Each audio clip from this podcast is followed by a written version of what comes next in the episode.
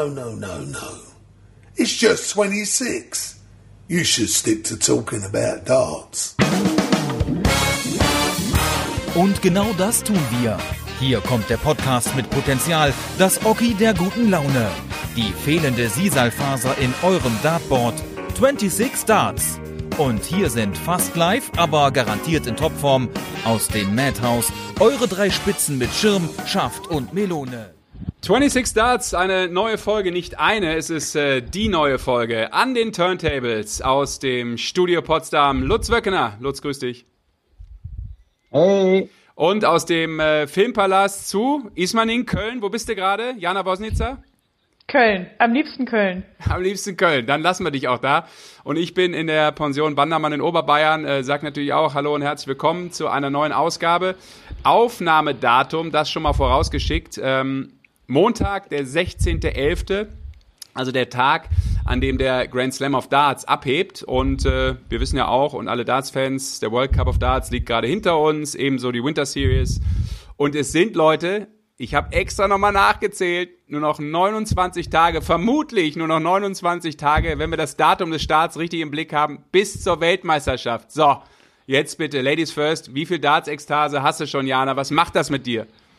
Ja, so lange. Darf ich euch einmal unterbrechen? Darf ich einmal Ja, unterbrechen? das, wir hätten nichts anderes von dir Sag mal, erwartet. Ladies first, habe ich gerade gemacht, und jetzt unterbrichst du, du Vogel. Nee, nee, nee, Benehmen, ist du- wichtig, ist wichtig. Kauf weil- dein Benehmen am Ja, ich- Ich Kiosk. darf das nicht vergessen. Ich darf das nicht vergessen. Darf ich jemanden grüßen? Ja, natürlich. Nur, nur hier in dieser Ich, Sendung. mö- ich möchte jemanden grüßen. Ich möchte gerne Raphael Kotte grüßen, mit dem ich habe tatsächlich mal Abitur gemacht, auch wenn ihr das vielleicht nicht glaubt. Aber äh, Raphael Kotte, Frogger, Beste, hiermit begrüßt, denn der SV Holthausen Biene hat seit dem 1. November eine Dartsabteilung in seinem Verein. Und jetzt ratet ihr beiden doch bitte mal, wie sich diese Sparte nennt. Ich bin gerade völlig überfordert mit allen Informationen, die du vorne, auch. vorne angestellt Ja. hast. Ich bin bei Biene ausgestiegen. Club 26. Nee. Club 26. Und wenn das nicht auf uns zurückgeht, ja, wenn diese Verbindung, der Mann hat mit mir Abitur gemacht äh, und ist fleißiger und treuer Hörer unseres Podcasts, also wenn wir da nicht irgendeine wichtige Rolle spielen, dann weiß ich es auch nicht mehr. Also wir fühlen uns auf jeden Fall sehr geehrt. Ich denke, da kann ich für euch auch sprechen. Wahnsinn. Wir spreaden die Vibes raus in die Darts-Clubs. Das ist vom Feinsten. Wir sind Also, quasi ein Influencer-Podcast. Ah, also ich würde auf jeden Fall, da bin ich bei dir, Lutz, äh, der, der Kollege braucht einen Shoutout, den er jetzt auch äh, berechtigterweise bekommen hat. Sehr gut. Ja. Zurück zur Okay, jetzt du. Richtung Ich- WM. Ja, Also ich muss schon sagen, so langsam kribbelt's, ne? Es wird winterlicher draußen, die Turniere, ähm, die großen Turniere, die Schlagzahl an großen Turnieren nimmt zu und äh, ja, so langsam ähm, ist es einfach in greifbarer Nähe. Das ist bei mir aber jedes Jahr so. Über den Sommer nimmt das immer so ein bisschen ab und man nimmt das Geschehen einfach nur noch so wahr und ab November entwickelt sich so eine Vorfreude und die ist auch dieses Jahr wieder da. Solange es denn alles dabei bleibt und die WM wie geplant stattfindet. Ja, Lutz, ähm, ich glaube, dir geht's auch so, aber die Frage natürlich bei dir ganz besonders dann, wie viel Ekstase auch von dir selber, nicht nur im Hinblick auf die WM, sondern auch ähm, mit der eigenen Trainingszeit an Bord. Ja, ist tatsächlich so. Ähm, ähnlich wie Jana es gerade auch gesagt hat, bei mir auch. So ab Oktober geht's bei mir dann los, dass ich auch selber wieder aktiver werde, mich nicht mehr zwingen muss, mal ans Board zu stellen, sondern äh, jetzt wirklich täglich Minimum eine halbe Stunde, macht einfach Laune. Ich weiß auch nicht, für mich ist Dart ist ein Wintersport irgendwie. Bei mir kommt das dann wirklich äh, so im Oktober wieder raus und ja, als, als Fan, als Zuschauer sowieso, die Taktung hat jetzt ja auch extrem zugenommen und es ist ja, ich meine, du hast ja gerade schon erwähnt, so lange ist es auch nicht mehr hin bis zur WM. Die Turniere kamen jetzt Schlag auf Schlag und es ist so mega spannend einfach. Und das, das kannte man nicht aus den letzten Jahren, dass wirklich irgendwie alles passieren kann. Äh, wenn- Ich habe noch mal gestern noch mal überlegt, so was hätte ich vom Jahr prognostiziert für jetzt, für die jetzt kommende WM. Und klar hätte man Van Gerben auf dem Zettel gehabt, dahinter vielleicht auch noch Peter Wright. Äh, Ich hätte Nathan Espinel, wenn man die Entwicklung, wenn die so weitergegangen wäre, wäre das für mich so der ja, Geheimfavorit kann man eigentlich gar nicht mehr sagen, aber dem hätte ich schon einiges zugetraut bei der jetzt kommenden WM. Aber das Jahr hat uns da alle eines, eines Besseren belehrt. Ähm, Es ist, es ist nichts vorhersehbar. Also es gab immer Überraschungen bei der WM, immer, dass Leute von hinten, äh, ich sag mal, jenseits der Top 20 oder Top 30 ins Viertelfinale oder vielleicht sogar Halbfinale gekommen sind. Das wird diesmal auch passieren, nur mit dem Unterschied, dass es keinen mehr wirklich überraschen kann. Mhm. Also wer will denn, wer will denn wirklich sagen, oh, dass José de Sousa jetzt im Halbfinale der WM steht, das ist aber ein Riesending. Ja, ist ein Riesending, aber es ist nicht eine Riesenüberraschung. Ne? Und da gibt's eine Menge, eine Menge an, an, an Spielern. Ne? Also auch wenn wir das Jahr sehen, Demi äh, World Matchplay gewonnen, dann hatten wir im Sommer irgendwie Glenn Durant, wo alle dachten, Alter, der brät jetzt alles weg, hat, hat sich die Premier League geholt. Der hat gestern einen Tweet abgesetzt, äh, dass er jetzt mit null Selbstvertrauen, weil er so schlecht gespielt hat zuletzt, in den Grand Slam geht. Also äh, kein, Gervin Price hatte eine super Phase, Peter Wright hatte eine super Phase. Mit Van Gerven musst du trotz der Krise immer rechnen. Aber dahinter kommen sechs, sieben, acht, neun Spieler, inklusive Gaga Clemens. Ähm, jetzt muss ich dich unterbrechen, Lutz. Jetzt muss ich dich unterbrechen. Ja, hau rein. Weil, Jana, wir müssen natürlich auch jetzt mal Props geben ähm, Richtung Lutz Wöckner nach Potsdam, weil ähm, er Michael van Gerven schon angesprochen hat. Und das ist natürlich ein Thema auch Richtung Grand Slam, aber sicherlich vor allem dann eben auch im Hinblick auf die Weltmeisterschaft dass er nicht mehr dieser ganz klare Favorit sein wird und auch sein muss automatisch. Und Lutz hat ja, mm, muss ich ehrlicherweise sagen, schon vor einigen Ausgaben mal vorhergesagt, pass mal auf, ähm, ich finde, ähm, das ist nicht mehr so klar. Der hat einen Knacks bekommen und das sieht man und das wird sich auch in Zukunft zeigen und deshalb ist die Breite in der Spitze breiter geworden. Und äh, das, das, das sieht man eben jetzt auch bei diesen Turnieren und natürlich auch bei dem Jahr, was Van Gerven gespielt hat. Jetzt kam noch die Rückenproblematik hinzu beim ähm, World Cup of Darts, äh, wo man ja auch nicht genau weiß, hey, ist das jetzt nur etwas, was mal aufgetreten ist oder kann das auch ähm, in mehreren Wochen wieder auftreten oder ihn kontinuierlich halt beeinflussen im, im Negativen. Also auch das wird äh, spannend zu sehen sein. Von daher, Lutz, äh, muss ich sagen, du hast es eigentlich, was Van Gerven betrifft, äh, sehr, sehr gut vorhergesagt. Na klar, hat er jetzt auch zuletzt nochmal in der Autumn Series ein Players Championship gewonnen, aber ähm, du merkst äh, auch in der Art und Weise, wie er spielt, finde ich, wenn man ihm bei den TV-Bildern so ins Gesicht guckt, es ist eine andere Gestik, Mimik, mein Eindruck. Aber woran, woran glaubt ihr liegt das? Weil ich habe mir auch Gedanken über ihn gemacht und ich hatte so zu Zeiten von ähm, des ersten Lockdowns hatte ich das Gefühl, äh, der hat so ein bisschen den Fokus verloren und habe mir gedacht, ich bin extrem gespannt darauf, wie der aus diesem Lockdown wieder rauskommt. Ne? Ich hatte das Gefühl, da ist irgendwie Babypause und Fischen, alles war wichtiger außer Darts. Erstmal kam er ja dann so raus, wie er auch aufgehört hat, nämlich wie man MVG kennt. Jetzt ist es gekippt. Jetzt frage ich mich, ist es jetzt dieses im Kopf, dass auch bei ihm auf einmal jetzt im Kopf es anfängt zu rattern und er merkt, er ist schlagbar geworden ähm, und macht ihm das zu schaffen? Oder glaubt ihr, es ist ein bisschen, dass er sich denkt, da, da fehlen so diese letzten fünf Prozent? Ich glaube, es sind mehrere Sachen. Also erstmal ist es normal, dass wenn du so lange dominierst, dass du Mann, dass du äh, irgendwann auch mal ein bisschen satt bist äh, und dich neu motivieren musst. Das ist, glaube ich, so, so ein Grundding, was mit reinspielt. Dann kommen natürlich seine neuen Darts dazu. Ja. Und das hat in seinem Kopf so viel ausgelöst und hat eine Phase nach sich gezogen, in der die anderen dann gemerkt haben, okay, der Mann ist schlagbar. Und er hat in dieser Phase hat er seinen seine, seine größte Stärke verloren, nämlich seinen Nimbus, Nimbus, äh, Nimbus diesen Mythos auch ähm, dass Spieler in ein Match mit Van Gerven gegangen sind und vorher wussten, okay, ich, ich werde es nicht gewinnen, aber ich versuche mal so gut wie möglich irgendwie rauszuziehen, um mich nicht komplett abschlachten zu lassen. Das ist mittlerweile ähm, anders. Jeder erkennt da seine Chance äh, und, und geht auch mit einem ganz anderen äh, Mindset in, in, in diese Matches rein. Ähm, und dann, ich, ich habe ihn selber auch gefragt, äh, habe ihm diese Frage gestellt, woran liegt diese ganzen ähm, Leute, die jetzt hochkommen und auch Turniere gewinnen können oder zumindest mal ein Halbfinale. Ja. Äh, Dirk van Dijvenbode beim, beim World Grand Prix, nur als ein Beispiel.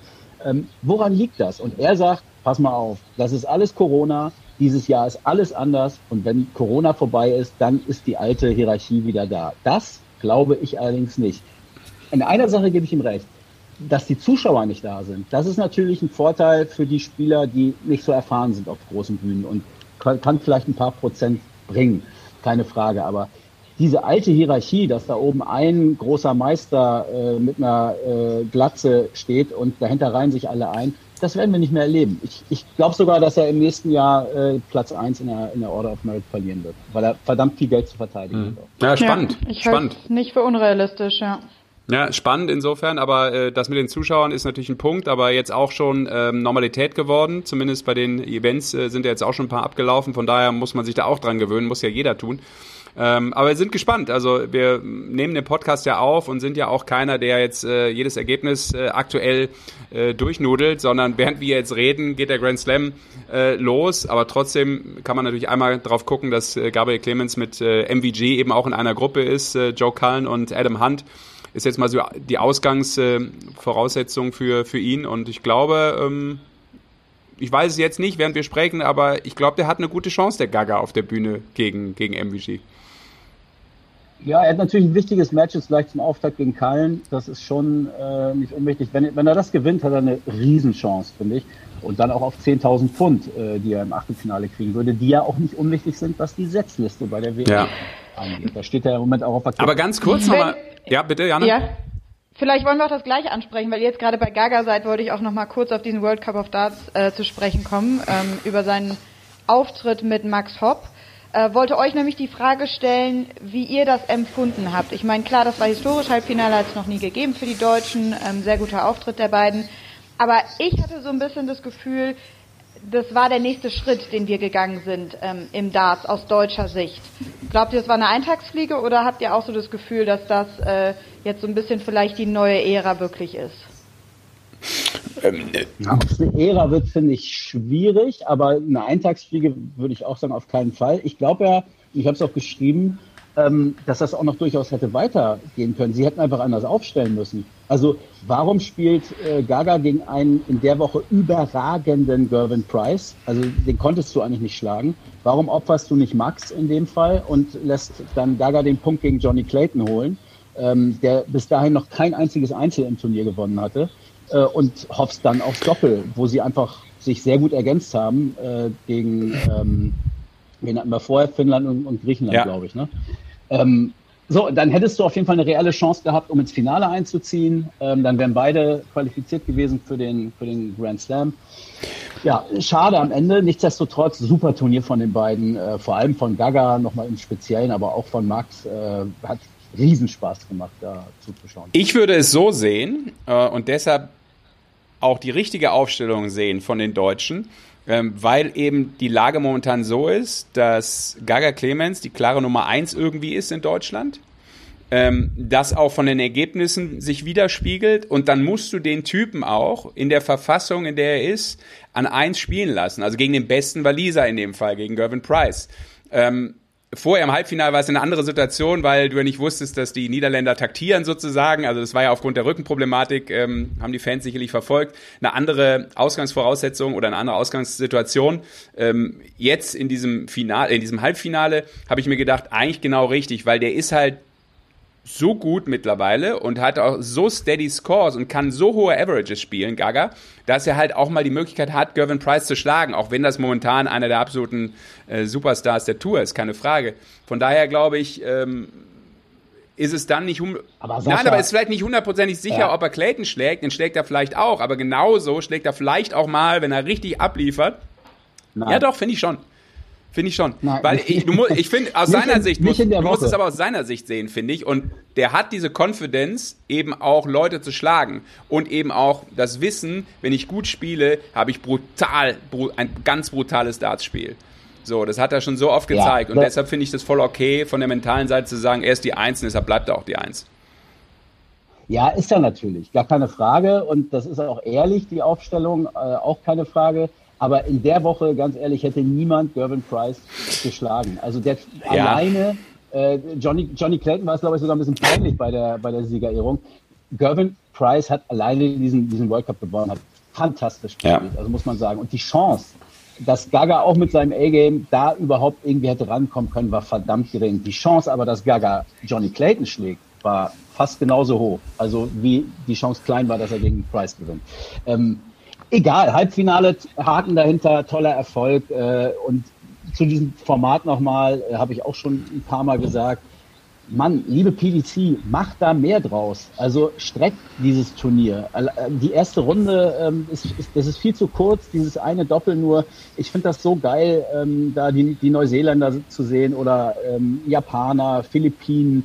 Ähm, macht einfach richtig, richtig Laune. Und äh, streckt das auf zwei Wochen, macht das zum zweiten Leuchtturm neben der WM, neben der Einzel-WM. Ähm, kann ich nur appellieren. Sehr schön. Ja, dann haben wir jetzt so ein bisschen was äh, besprochen, was war. Wir wollen natürlich auch äh, in die Zukunft blicken und äh, grundsätzlich mal ähm, etwas besprechen, was wir immer gerne tun in diesem Podcast, nämlich Gäste reinholen. Und wir haben ja auch durchaus bunte Gäste. Gäste, die was mit Darts zu tun haben, die aber auch abseits des Dartsports vielleicht einen interessanten Job haben. Ähm, gibt Leute wie uns, die auch noch dabei sind. Ah, nein, Scherz. Ähm, ich glaube, wir können mal versuchen, unseren Gast mit reinzunehmen. Ist er schon da? Haben wir Ja, einen? wir haben heute wieder einen. Der Influencer-Podcast hat einen Gast. Hatte mich schon, hallo? So, und der, Ja, guck mal, Marcel, er ist schon da. Hallo. Ist Dann sagen wir Hallo. Hallo und herzlich willkommen zu äh, Marcel Althaus, aka Marcel Scorpion. Grüß dich. Ja, schönen guten Tag. Ich versuche auch, dass ihr mich noch sehen könnt. Hier, Moment, ich suche gerade hier meine Kamera. Ah, jetzt. Oh. Hallo, seht ihr mich?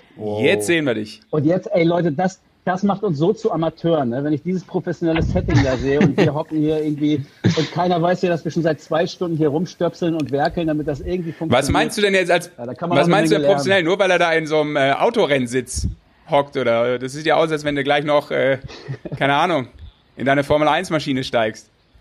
Ja, ich habe so ein kleines YouTube-Kinderzimmer seit Jahren und da gehört es dazu, so einen Rennsitz zu haben, ist halt, äh, gehört dazu. Sascha, du bist zu alt. Ich weiß. Das ist völlig normal.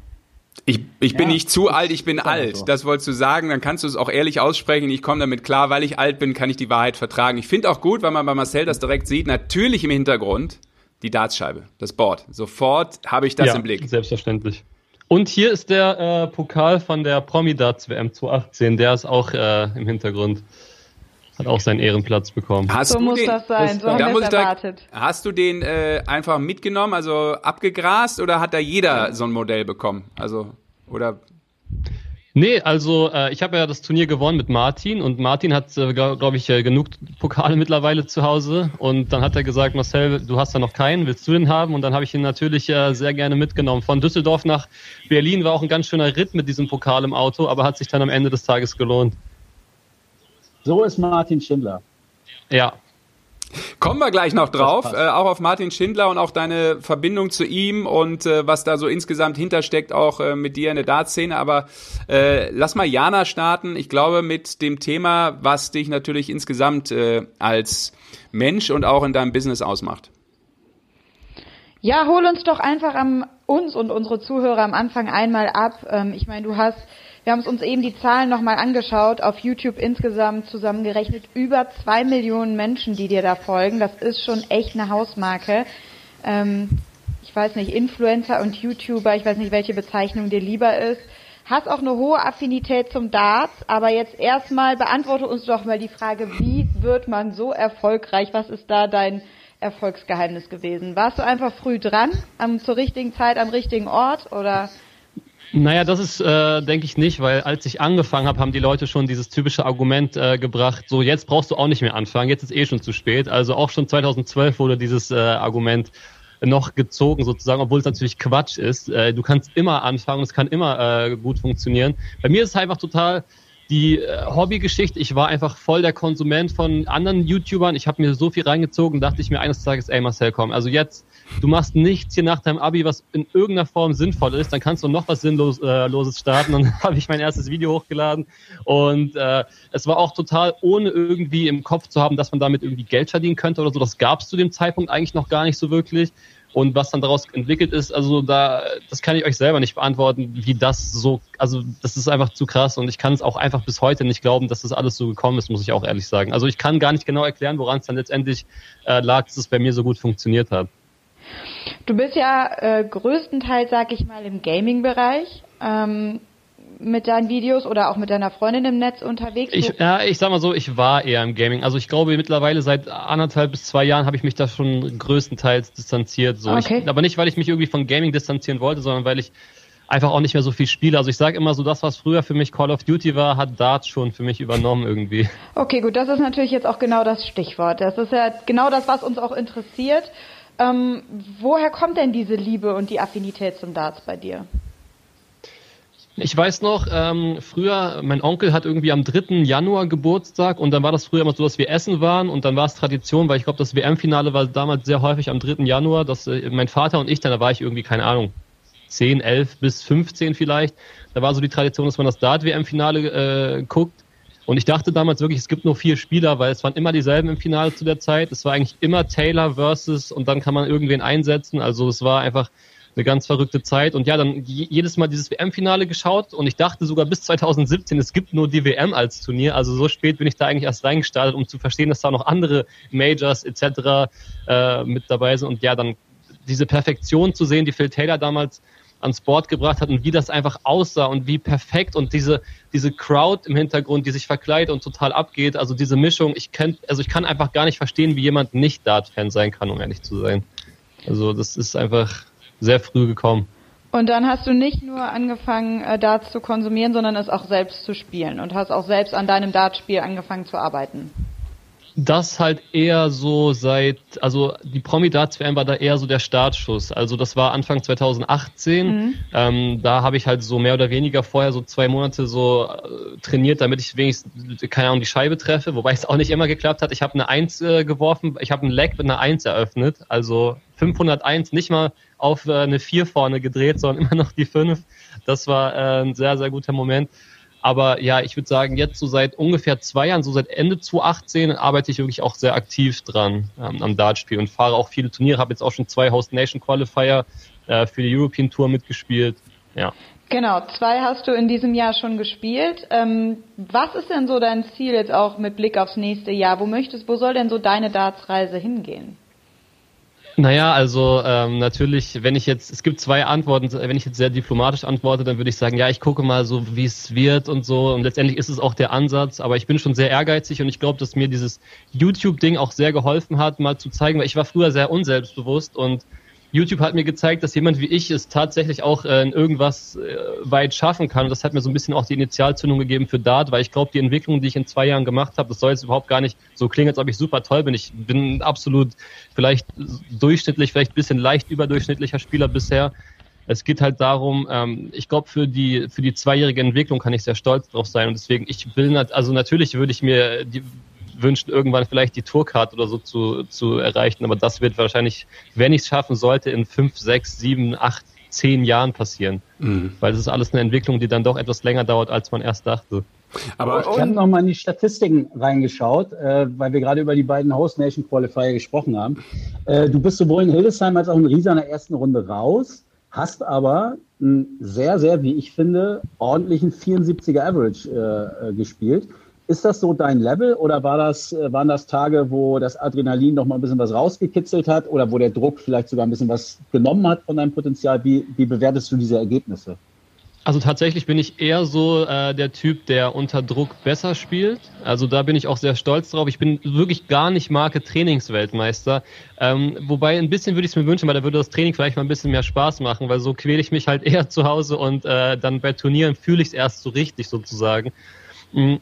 Ja, also bei also Mitte 70, äh, ich tracke meinen Average jetzt gar nicht so häufig im Training, weil ich finde, das lenkt eigentlich vom Wesentlichen so ein bisschen ab. Aber das war jetzt innerhalb von, ja, ich glaube, es war genau ein Monat dazwischen, zweimal 74 gespielt, also denke ich mal, dass es mein Level sein wird. Mhm. Bei der zweiten Quali war es ganz geil, weil ich halt direkt mit 15, 17, 18 Darts meine ersten drei Legs gewonnen habe. Da dachte ich, boah, wow. hier geht heute echt was. Äh, aber ich habe dagegen Patrick Plötz verloren, der auch schon seit Jahren diese Qualis äh, spielt und der, ich habe ihn in Köln sogar schon mal geschlagen auf so einem kleinen Turnier. Ähm, dann hat er mich aber am nächsten Tag komplett zerstört, 5-0. das heißt, ich wusste schon, auf wen ich mich da einlasse und der hat einfach dann ab dem dritten, vierten Leg hat der so konstant gespielt, da hat es dann nicht ausgereicht. Mhm. Aber weil du, weil du gerade Trainingsweltmeister sagst, der du nicht so bist, äh, wie viel trainierst du denn? Das interessiert mich jetzt mal, weil du willst ja dann auch offensichtlich mehr erreichen. Das ist ja recht ambitioniert, was du sagst, finde ich auch gut, äh, wenn man das so ehrlich von sich gibt. Ähm, was, was ist da so eine Zeit, die du reinhaust in so einen Tag oder in der Woche vielleicht? Boah, also ich muss euch ganz ehrlich sagen, jetzt hier gerade die Lockdown-Light-Phase ist ganz schlimm. Ich bin, ich bin dartsüchtig. Ich kann es nicht lassen. Es ist, ich, ich habe äh, vorgestern habe ich sechs Stunden gespielt und ich wollte gestern nicht spielen. Ich habe es mir vorgenommen. Ich habe gesagt, Marcel, morgen spielst du, ich muss auch mal regenerieren. Gestern um 23 Uhr, weil ich bin so ein ganz, ich bin auch gerade aufgestanden und wir haben 13.43 Uhr. Also ich musste mir für den Podcast tatsächlich einen Wecker stellen. das ist dieser, das ist Das Leben Sache eines. Influencers. ja. Ja, genau, das ist dieses Ding, was ich leider nicht, wo ich komplett Klischee bin und das ich nicht rausbekommen habe aus meiner, äh, aus meinem Selbst sozusagen. Aber sonst versuche ich schon so mh, zwei, drei Stunden am Tag zu spielen. So gestern war zum Beispiel eine so kranke Trainingssession, da habe ich eine Dreiviertelstunde dann abends noch gemacht und dann irgendwie 1580er geworfen. Das war echt ganz krank. Aber das ist auch nicht normal eigentlich. Aber wie Spielst spielst du du dann dann? alleine oder connectest du dich mit Leuten?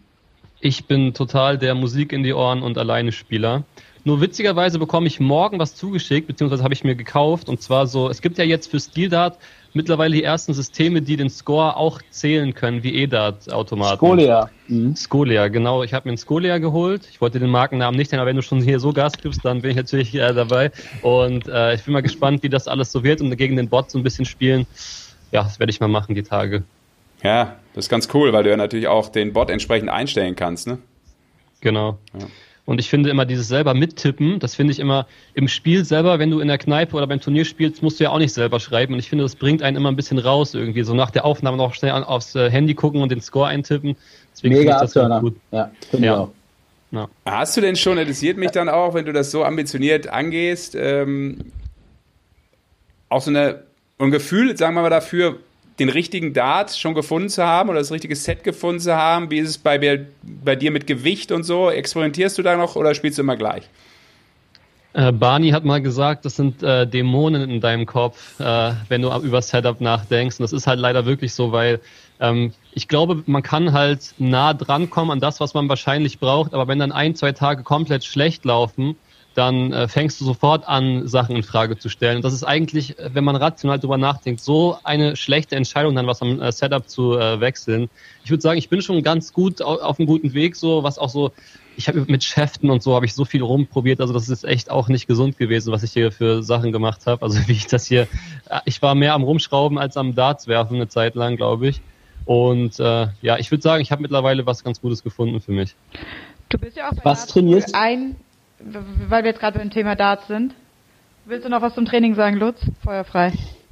Ja, ich, äh, so aus, aus diesen Host Nation Qualifying raus noch. Weißt du denn mittlerweile, wie man 159 runterspielt? Ähm, ja, und zwar Das wird man keine Frage, ne? 154. ja, das war wirklich, äh, es war auch so eine schlimme Situation. Es stand ähm, 5 zu 4 gegen mich. Ich spiele gegen, ähm, äh, wie hieß er noch? Springer, Springer, genau. oder? Genau, der äh, dann auch am Tag, über den Tag über den äh, acht höchsten Gesamtaverage gespielt hat und da sind wirklich Granaten, der hat super gespielt. Genau, Nico Springer. Und ähm, hab den Decider quasi eigentlich, äh, er, er, der, ich hatte eigentlich schon verloren so, es stand irgendwie 5-2, da habe ich noch zwei Legs gewonnen, da habe ich 159 Rest, weil ich mich vorher schon verrechne. Dann werfe ich Triple 20, Triple 20, habe dann 39 Rest, aber dachte, ich habe 49 Rest, gehe auf die 17, treffe die Doppel 17, also bei 159, auch meine Kollegen, die bei Dart Connect mitgeguckt haben, haben danach mich angerufen, haben gefragt, mit welchem Rechenweg man es schafft, aus 159 eine 5 zu stellen, letztendlich. Und ich habe es dann erklärt und die haben auch richtig gelacht, weil die haben da richtig rumgerätselt. Da war nämlich gerade hier die äh, Development Tour in England und meine ganzen Kollegen waren drüben haben halt äh, zusammen geschaut. Und das war ganz lustig. Ja, und dann habe ich tatsächlich die 5 Punkte Rest und habe dann sogar noch eine Aufnahme, treff sogar direkt die 1, aber dann die Doppel 2 wollte nicht und dann habe ich das Spiel verloren. Ja. Krass. Jana, jetzt du. Ich wollte, äh, musste das nochmal erwähnen. Auch, ist ein bisschen gemein, aber ähm, So, so kennen wir dich, Lutz. Wir sind das ja schon gewöhnt Ja. von dir. ähm, dabei sind wir noch gar nicht bei Shame On, aber gut. Ähm, na, ich wollte, ich wollte noch mal kurz ansprechen das Thema, äh, weil wir- bei den Darts gerade waren. Du bist ja auch bei Dartspool eingestiegen, vertreibst da glaube ich auch deine eigenen Darts. Ähm, du hast jetzt gerade erzählt, so, dass du wirklich ambitionierte ähm, Ziele hast im selber Darts spielen. Auf der anderen Seite näherst du dich dem ganzen Thema ja dann auch von so einer kommerziellen Seite aus. Was, wo Ja. siehst du denn jetzt da den Schwerpunkt? Also wenn ich jetzt mich entscheiden müsste, was ich ja zum Glück nicht muss, aber wenn ich mich entscheiden müsste, würde ich das kommerzielle komplett sein lassen und mich aufs äh, Spielen ähm, beschränken. Ich habe mir auch immer die Frage gestellt, wenn jetzt der Teufel zu mir kommt und mich fragt, nie wieder Dart gucken oder nie wieder Dart spielen zum Beispiel, wäre auch eine sau äh, miese Frage. Wüsste ich auch, ey, das wäre wirklich ganz schlimm, glaube ich. Ähm, aber ja, also ich habe mir halt irgendwann mal so gedacht, also erstens, das große Geld verdient man eh nicht mit Dart, also ich zumindest nicht, das kann ich dazu sagen. Und das meiste, was ich verdiene, das wird dann irgendwie in Taxifahrten zum Turnier äh, oder in äh, die Cola vor Ort investiert, äh, sozusagen. Das heißt, also ich werde jetzt nicht, das, das große Geld mache ich auf jeden Fall nicht. und ähm, genau, letztendlich äh, habe ich mir aber gedacht, wenn ich schon das Hobby wirklich, also dieses Hobby führe ich halt tatsächlich wahrscheinlich äh, auch vom Kopf, von der Hingabe her mehr aus als meinen Beruf. Deswegen habe ich mir gedacht, so einen Standbein zu haben, wo ich dann da noch ein bisschen was mit verdiene, wenigstens wäre gar nicht so schlecht und dann äh, bin ich da eingestiegen. Stimmt es eigentlich, dass du auch ein Darts-Buch schreibst gerade? Nee, das äh, hatte ich aber tatsächlich mal überlegt. Wo, Und wo, zwar hätte wo es dann soll es so- da gehen? Oder sollte es da Ja, gehen? genau. Äh, Ich kann es noch nicht schreiben, weil dazu fehlt noch die Tourcard, aber ich hätte es mir. äh, ich hatte, es, gibt einen Typen, der heißt Felix Hutt, der hat ein Buch Ja. geschrieben über das Thema Tennis. Ja. Und äh, das Buch, ah, kennst du sogar, krass, ja, das ist witzig, weil ich habe es schon vielen erzählt, bis jetzt kann es noch keiner. Und das heißt Sein halt Lucky Loser. Ne? Genau. Das hieß äh, Lucky Loser, wie ich als 40-Jähriger oder 38-Jähriger versuchte, in die Weltrangliste zu kommen. Und er erzählt seine Geschichte sozusagen, wie er wirklich die schlimmsten Turniere in, in Ländern gespielt hat, wo, wo man halt gar nicht wusste, dass man da Tennis spielt, um halt diesen einen ATP-Punkt äh, sich zu holen, um die Tennisrangliste zu kommen. Beim Dart ist es ein bisschen einfacher, da hätte es schon gereicht, sich bei der Host Nation zu qualifizieren und dann wäre man ja schon in der Weltrangliste. Aber genau, also mein Ziel irgendwie in die Weltrangliste zu kommen und dann so ein Buch drüber zu schreiben, ähm, so war mein Weg, so war mein Kopf auch in der Zeit, so habe ich über die ganzen Punkte nachgedacht. Das äh, fände ich super interessant, aber dazu muss es erstmal so weit kommen. Ja, So, die spannend. meisten Ideen und Gedanken ähm, entstehen ja, wenn man jetzt so eine Zuhörerschaft hat wie du, meistens so aus der Community heraus, ne? Würde ich jetzt mal so einschätzen. Was hast du denn, was glaubst du denn, ist so das, was dich mit deinen ähm, Usern auf diesem Darts-Kanal jetzt am meisten verbindet? Was, was interessiert die am meisten?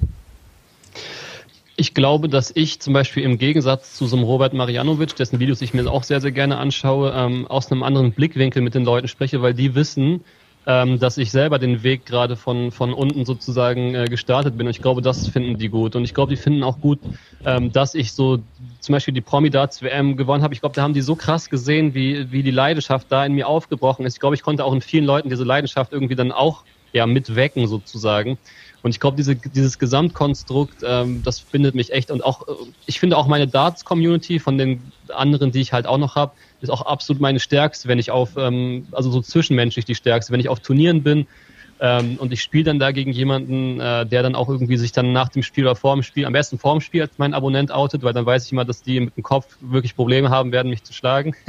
Aber äh, nach dem Spiel dann sagt, hier, ich gucke übrigens deine Videos und so. Und, dann, und das Coole ist, man kommt direkt in den Smalltalk, weil man hat diesen gemeinsamen Nenner. Wenn ich jetzt von meinem Hauptkanal, wo ich eher über Comedy die Leute äh, unterhalte, wenn ich da jetzt irgendwie jemanden treffe, weiß ich ja gar nicht, für was er sich eigentlich interessiert. Aber da weiß ich es halt sehr genau und, und ich bin halt auch so ein kleiner Daten-Nerd. Ich weiß auch mittlerweile relativ viele so Fakten, die wahrscheinlich so komplett ja in diese Nerd-Richtung schon eher gehen. Und das ist halt cool, wenn man Leute trifft, die äh, sich damit einfach identifizieren können, die das auch verstehen.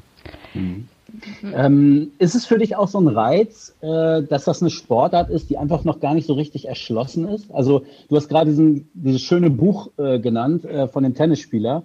Ähm, Tennis ist erschlossen, was Trainingsmethodik angeht. Äh, also da, da weiß ich, wie ich, in welchem Winkel ich eine Vorhand oder eine Rückhand spielen muss, was ich dafür trainieren muss, um irgendwie gut zu werden. Und dann reicht es am Ende oder eben auch nicht.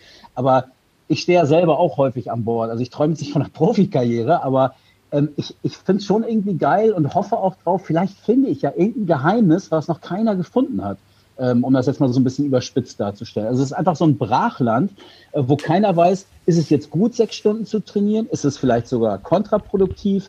Äh, sollte man mehr dies trainieren, das trainieren? Mentaltrainer, was macht das aus? Wie fit muss ich sein? Da gehören noch so viele Komponenten dazu, von denen man noch gar nichts weiß. Ist das für dich auch so ein, so ein Reiz? Ja, Lutz, du sprichst mir da wirklich komplett aus der Seele. Also ich glaube, das ist genau das, worauf jeder irgendwie im Training auf der Suche ist. Ähm, Ja. Man fragt sich ja auch, gibt es so ein elitäres Geheimnis in der Top 16? Haben die irgendwas im Training mal rausgefunden und sagen es aber nie? Und das hat denen total geholfen, weil du hast völlig recht. Ähm, vergleichen wir es mal mit Fußball. Wie wahrscheinlich ist es für einen Talentierten sogar? Wir gehen von einem talentierten Elfjährigen aus, der in die Bundesliga will.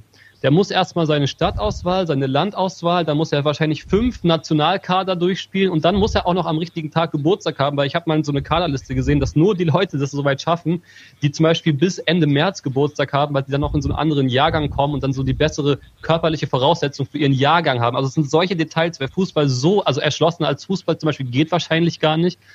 Aber beim Dart ist es ja komplett autodidaktisch noch und es gibt, also diese, diese Trainer, also Trainer gibt's ja eigentlich gar nicht. Ich habe mir jetzt vor kurzem mal so ein Buch äh, gekauft, das auch so ein bisschen methodischer an die Sache rangeht, weil ich bin so jemand zum Beispiel, wie du schon sagst, wann sollte man viel trainieren, wann sollte man Pausen machen. Ich glaube letztendlich, jeder muss es aktuell noch für sich selbst rausfinden. Und ich, ich gehe auch sehr methodisch zum Beispiel an die Sache ran.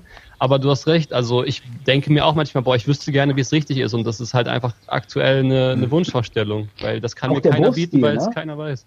Genau, Auch der Wurfstil ist Wurf- auch so ein Ding. Wurfstil, Genau. Riesenthema. Ey, Ich meine, wenn wir, nehmen wir einen Hochsprung, ne? Also bis Dick Fosbury kam, äh, kam und über die, mit dem Rücken über die äh, Latte gesprungen ist, sind alle noch im Straddle drüber gesprungen. Das war völlig normal. Ich weiß nicht, vielleicht sehen wir in fünf Jahren oder in zehn Jahren oder in 20, vielleicht Ja. wird da völlig anders geworfen. Keine Aber, aber Ahnung. Lutz, das ist es ja, weil du das eben angesprochen hast, was erschlossen ist und was nicht. Ich kann es ja relativ gut aus dem Tennissport wiedergeben und natürlich ist das immer so. Also was wir vor 20 Jahren trainiert haben, ist natürlich im Vergleich zu heute komplett sinnbefreit gewesen. Also dümmer konnte man eigentlich gar nicht trainieren. Es war aber damals der Maßstab, wie trainiert wurde. Ja. Ähm, keine Ahnung, spielst, ähm, machst Übungen, die im Match überhaupt nicht vorkommen, aber du hast sie drei Stunden lang gemacht. Warum? Kommt im Match überhaupt nicht vor, ja? komplett irrelevant. Und so ist es ja im Darts, bist du halt noch ähm, ja in einer Phase, wo man denkt, es ist wenig erschlossen. Ich komme aber langsam so eher von meiner Meinung an den Punkt, auch weil Marcel das gerade richtigerweise angesprochen hat, ähm, machen die To- Top-Spieler vielleicht was anders. Ich komme gerade so an den Punkt, dass ich denke, ist es überhaupt in dem Sport mal irgendwann relevant? Wird es überhaupt mal Coaches geben? Ja, dass so ein, so ein Topspieler mit einem Coach auf dem Turnier einläuft. Maximal laufen sie mit einem Manager heute, heutzutage auf. Ja, und der eine oder andere arbeitet auch mit einem Mentaltrainer zusammen. Aber dass du da neben einem Coach stehst, der dir zeigt, pass mal auf, jetzt machen wir hier Wurfanalyse, das kommt mal vor.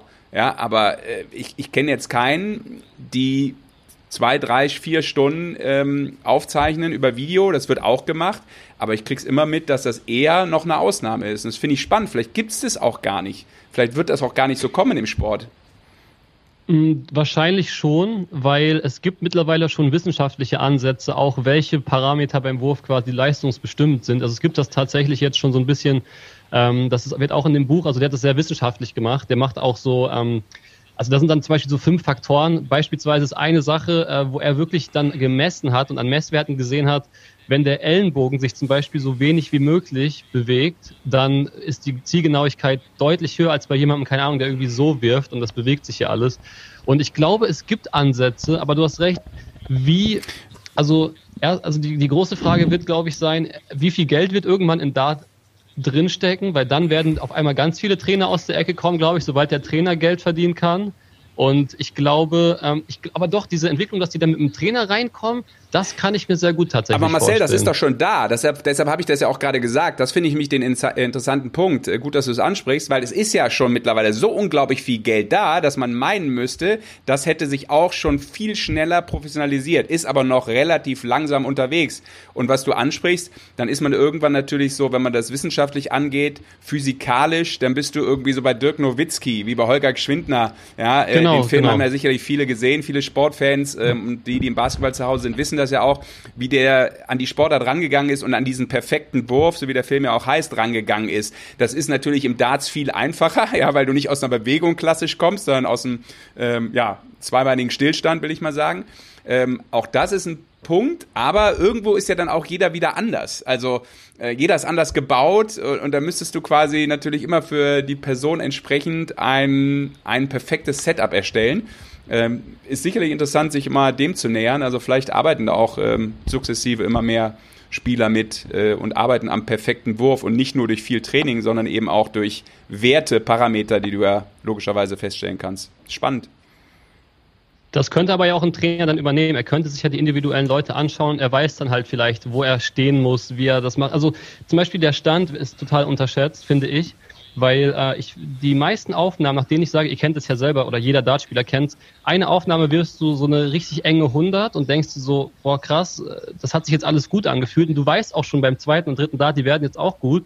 Und dann gibt's Aufnahmen, wo du beim ersten Dart, der geht in die 5 und wenn du dann auf die 19 gehst, geht der zweite auch sicher in die 7. Also beide gehen links weg. Und dann ist es halt wirklich so dieses, ähm, dann, also meiner Meinung nach steht man dann nicht richtig, weil ich glaube, die Armbewegung ist sehr schnell automatisiert und man muss, also ich finde es generell, also dass dann irgendwie ein WM-Finale dann Van Gerven äh, in zweieinhalb Stunden lang quasi nur 15er spielt, ohne Pause und dann mal ein Zwölfer dazwischen und vielleicht mal 16, das ist halt, also ich, ich kann mir das auch einfach noch gar nicht selber vorstellen, wie sich das anfühlen muss, so zu spielen. Mhm. Weil das einfach, es ist einfach, also wie kannst du diesen, die, immer den gleichen Stand, immer die gleiche Armbewegung, wie kann man das so perfektionieren? So, das finde ich verrückt. Mhm.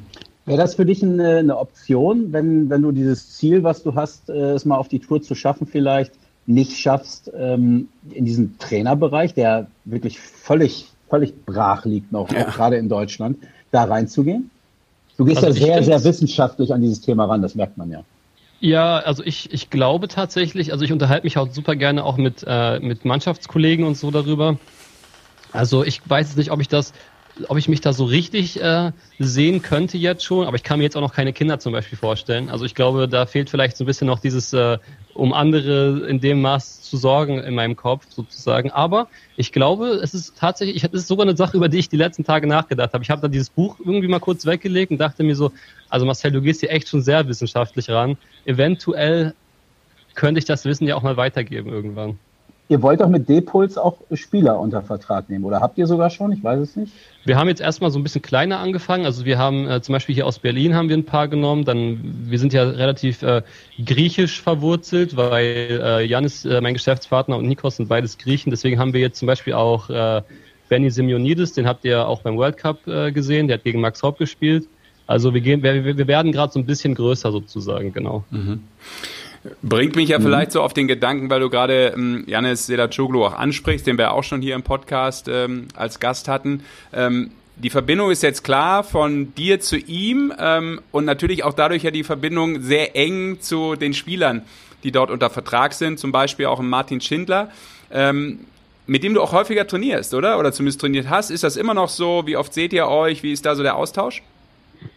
Na, das Witzige ist ja, wir müssen eigentlich äh, müssen wir das ja mal von, von hinten anfangen, weil äh, die Frage ist, was war zuerst da, das Huhn oder das Ei? Weil letztendlich wurde ich ja mit Martin durch 20 unglaublich glückliche Zufälle. Also erstens war eigentlich Echo Fresh bei der Promi-Darts WM dabei und nicht ich. Er hat dann aber abgesagt. Wer ist das übrigens? Ihr seht euch aber ähnlich. Ihr seht euch ähnlich, finde ich. Ja. Und äh, dann, dann wurde ich quasi äh, reingetradet und dann habe ich auch noch Martin bekommen. Erst war ich enttäuscht, weil ich kannte Martin gar nicht. Ich, ich, hätte lieber, weil ich kannte ihn ja, wie gesagt, auch nicht als Person vorher. Und dann hätte ich mir lieber so ein Van Gerven natürlich gewünscht. Ist ja klar, so als Dart. Ich bin ja als Dart-Fan zu diesem Event gekommen. Mhm. Und dann dachte ich, ja, Martin Schindler kenne ich gar nicht, na gut. Und dann rausgefunden, oh, der wohnt aber tatsächlich hier auch in Berlin, oder zumindest nah an Berlin. Strausberger ist er ja. Und ähm, dann dachte ich mir irgendwann, so vor allem nach dem ersten Training mit Janni, das war am zweiten Weihnachtsfeiertag, da war ich noch bei der Familie meiner Freundin und bin dann später zu äh, Janni nach Hause gefahren. Da habe ich ihn auch kennengelernt an dem Tag. Und dann habe ich dann erstmal so verstanden, dass es eigentlich voll der Segen ist, dass ich Martin bekommen habe. Und ich meine, das sind jetzt super Freunde und äh, ja, also Martin und ich sehen uns sehr häufig und gut zusammen trainieren.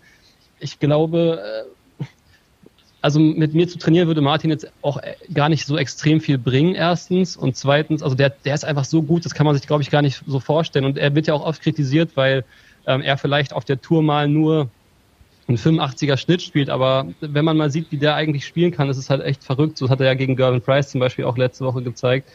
Ähm, also mit Martin und so ist das alles sehr, sehr eng, genau. Mhm. Wollte ich jetzt gerade sagen, wo siehst du sein Potenzial? Das können wir dann, glaube ich, außen vor lassen. Das hast du gerade schon äh, dementsprechend beantwortet. Ähm, ist ja auch gerade eine harte Phase für ihn. Ne? Bist du da auch jemand äh, im Austausch mit ihm freundschaftlich? Weil es könnte passieren, dass er die Tourcard ähm, vielleicht ganz, ganz knapp um wirklich ein paar Pfund nur verpasst. Ähm, wie siehst du das? Ich glaube, dass Martin, also ich glaube, wenn er die Tourcard verlieren würde, ich weiß, wie schwer die Q-School ist, habe ich ja auch schon Just for Fun mitgespielt dieses Jahr. Ähm, und nächstes Jahr läuft dann da ja auch so ein Barney rum und so. Das heißt, es wird wahrscheinlich nicht so äh, unbedingt einfacher. Ja. Aber der hat ähm, den Druck. Ich, ja, der hat den Druck aber wirklich. Also dagegen hat Martin dann gar keinen. Also Martin vielleicht, vielleicht bin ich auch da übrigens, ne? Nächstes Jahr. Ja, ja, dann ja. können wir uns gerne unterhalten. Klare Ansage. Cola ein. So, und äh, ich habe ähm, ich habe ähm, ja, wie gesagt, schon gesehen. Also Martin hat sich die Tourcard 2017 in England geholt, da gab es die noch gar nicht in Hildesheim zum Beispiel. Und das ist halt einfach, also wenn man sich das mal vor Augen führt, die, die englische Q-School ist nochmal ein ganz anderes Niveau, das muss man einfach sagen. Klar haben wir die ganzen Holländer, die auch geisteskrank gut sind, aber die Engländer da drüben sind natürlich nochmal ganz anders aufgestellt.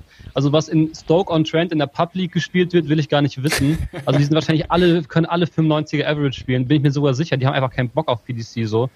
Und Martins Potenzial ist für mich, also ich glaube, ich würde ihm immer so gerne so ein bisschen Druck jetzt zum Beispiel gerade von den Schultern nehmen, weil wenn der entspannt spielt, ich habe den schon, also was der vor meinen Augen schon mit Socken am Practice Board gemacht hat, einfach hingewatschelt vom Sofa und wirklich, er hat eine No-Look 180 geworfen, wo er bei allen drei Darts weggeguckt hat. Also sowas habe ich noch nie vorher gesehen. Der wirft, also der wirft immer mindestens eine 140, wenn ich auf sein Board gucke. Also das ist wirklich, der ist herausragend und ich bin der Meinung, dass ähm, man müssen sich auch überlegen, so die Deutschen sind auch einfach so jung. Ne? Max Hopp und Martin Schindler sind solche jungen Menschen zum Beispiel. Und Max hat man ja nur im Kopf, dass er schon so ewig dabei ist, weil er halt ja seit er 16 ist schon dabei ist. Mhm. Genau, richtig. Aber was, was und, würde der Trainer ja. Althaus ihm dann raten, wenn du ihn so gut kennst auch? Und ich finde, du hast ihn, du hast ihn sehr gut beschrieben ja. auch. Und äh, der hat ein Riesenpotenzial, was ja auch immer wieder aufblitzt. Äh, auch jetzt bei der Winter Series waren ja auch einige Matches dabei. Was, was fehlt ihm denn? Also, wenn ich das wüsste, würde ich, ihn, würde ich ihn direkt anrufen und ihm das sagen. Wir philosophieren natürlich auch immer so ein bisschen drüber mit Janni äh, und mit Martin und wir sprechen da natürlich auch offen drüber. Wir machen, wir haben da keine Geheimnisse voreinander. Ich, ähm, ich glaube tatsächlich, dass ähm, das Einzige, was er machen könnte, ist mehr trainieren, was er jetzt aber aktuell wieder macht seit vielen Monaten. Also ich glaube, der kommt auch jetzt wieder richtig. Es ist natürlich ähm, ich würde ihm einfach wünschen, genau eigentlich, das, was ich ihm raten könnte, wäre mal äh, in einem Turnier richtig weit zu kommen, aber das ist natürlich ein Tipp. Guter da, Tipp. Ja, genau, richtig. Aber du weißt, was ich meine. Zum Beispiel letztes Jahr, wo er in, äh, bei der German äh, Masters in der Langsess Arena, wo er Van Gerven nicht nur geschlagen hat, sondern ein Comeback mit vier Legs am Stück gemacht hat. Das war so ein Moment, da hätte ich auch gedacht, dass danach, dass er dann daraus mehr mitnehmen kann, zum Beispiel weil das, weil man braucht ja auch mal ein Erfolgserlebnis. Ich weiß noch, es gibt bei mir in der Karriere, ich habe übrigens für die Leute, die den Podcast ohne Video äh, sehen, gerade Anführungszeichen gemacht, weil die Karriere würde ich jetzt nicht unbedingt äh, so bezeichnen. Ich hatte letztes Jahr so eine kleine Downphase, auch wenn es eigentlich mein erstes richtiges Jahr war, aber ich war da halt schon so, dass ich so mega ambitioniert eigentlich dachte zu sein, war ich aber gar nicht, habe ich jetzt letztendlich gemerkt. Und äh, dann kam in der schlimmsten Downphase bin ich in der Berliner Rangliste mit 80 Teilnehmern Dritter geworden. Und seit diesem Tag, das ist jetzt fast ein Jahr auf den Tag genau her, hat sich bei mir irgendwas gedreht. Und seitdem ist die Kurve eigentlich nur noch nach oben gegangen. Und es braucht manchmal so Schlüsseltage. Und ich hätte gedacht, dass das für Martin einer war zum Beispiel. Aber ich denke mal, er hat noch genug Chancen und wenn er die Tourcard verlieren sollte, dann wird er sie sich sowieso wiederholen. Und wenn es jetzt nicht äh, in diesem Jahr ist, dann wird er halt in einem Jahr, wo hoffentlich wieder viele European Tours sind, also wenn der nicht, also ihr müsst euch das so vorstellen, der ist halt besser als die Leute, die die Host Nation Qualifier spielen. So, das ist halt einfach so. Und der wird sich halt dann von 17 Events, vor allem jetzt, man muss ja wirklich sagen, die Regelung. Ich finde es natürlich gut, weil ich genau in dem Level bin, äh, wo die, also ich bin so ein Amateur-Deutscher, der dann natürlich eine gute Chance bekommt, aber an sich ist diese Regelung, die Deutschen werden da so krass bevorzugt bei der European Tour. Ähm, da wird Martin, also in Riesa wurden acht Plätze äh, ausgespielt. Da wird, würde Martin sich in Augen zuqualifizieren. So, und dann Corona-bedingt natürlich auch. auch so schon wieder. Wie bitte? Aber Co Corona-bedingt natürlich auch, muss man fairerweise sagen. Also ich gebe dir recht. Ja. Das ja. stimmt, aber es war natürlich jetzt sehr besonders mhm. in diesem Jahr. Ne? Aber fängt ja auch schon bei der Regel an, dass zwei Deutsche schon gesetzt sind, immer. Also dass, mhm. Ma, dass äh, Gaga und ähm, Max. Ich als deutscher Darts-Fan freue mich natürlich, aber es gibt, äh, das wird halt, äh, das wird jeder bestätigen. Also würde man jetzt mal die, ich sag mal, die ersten 16 in der niederländischen Rangliste zu dieser Quali in Riesa geschickt haben, da würde das ganz anders aussehen. Ja, ja, ja wir haben halt den Markt, ne? Ja, ne? Welchen von den ähm, deutschen Dartspielern, ich meine, du hast jetzt viel über Shindy erzählt, ähm, hast jetzt Gaga schon ein paar Mal erwähnt. Äh, wer von denen, die gerade jetzt ähm, ja, oben mitspielen, hältst du denn für den vielversprechendsten Spieler aus deutscher Sicht? Also vielversprechend ist natürlich immer so ein bisschen, ähm, also ich würde sagen, wer, aktuell liefert Gaga mit Abstand am besten ab. Darüber muss man, also da, wer sich darüber mit mir streiten möchte, kann es gerne versuchen, aber das ist, äh, das ist einfach Fakt so. Das muss man auch einfach äh, zugeben. Der, ich meine, der hat jetzt irgendwie Winter Series Tag zwei oder drei hat der 108 im Schnitt über vier Spiele gespielt. Da will ich erstmal überhaupt wen sehen, der das macht. Ähm, außer Peter Wright und äh, Price sehe ich da eigentlich niemanden. Und vielleicht ist Sousa, weil er für mich aktuell vielleicht auch äh, in den Top 3 der besten Spieler der Welt ist, aber okay. Also der, äh, aber wenn man zum Beispiel an Leute wie Max, Martin, Nico Kurz, die halt alle so jung sind und da hat es, ich meine, Peter Wright ist mit 49 Weltmeister geworden, zum ersten Mal. Ähm, Wayne äh, äh, Warren heißt er bei der BDO, ne? Ja. Der, genau, Ja. der auch irgendwie mit 55 zum ersten Mal Weltmeister geworden ist oder so. Es ist einfach total viel Zeit und ich würde sagen, vielversprechend würde ich dann äh, sagen, ja, so Bereich Martin, Nico Kurz. Ja. Ja. Ver- Verstehst du Nico, dass er ähm, die Turniere jetzt ausgelassen hatte vor den European Darts Championship? Dass er da nicht hingefahren ist? Gab, gab ja viel, viel Verkehr so bei Twitter und in den sozialen Netzwerken, wo einige Leute gesagt haben, dass, warum macht er das? Man, der muss nur sich qualifizieren, dann wäre er für die European Darts Championship qualifiziert gewesen. Ich glaube, es ging noch um das Turnier in Riesa, wenn ich es richtig im Kopf habe.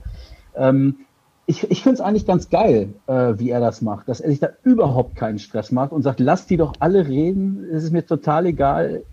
Ich entscheide selber, wann ich diesen Schritt gehe äh, und wann ich ihn eben nicht gehe. Ja, ich habe ähm, Mitte des Jahres sehr, sehr viel äh, Call of Duty mit ihm gespielt. und äh, dabei haben wir natürlich auch viel gesprochen über diese Themen. Und ich glaube, dass Nico tatsächlich, ähm, er ist halt, glaube ich, so erzogen worden, also so kann ich es mir vorstellen, dass er einfach, dass so Sachen wie Ausbildung etc. in der Tasche haben, was ich auch total verstehen kann, einfach sehr wichtig ist. Und das ist auch definitiv wichtig.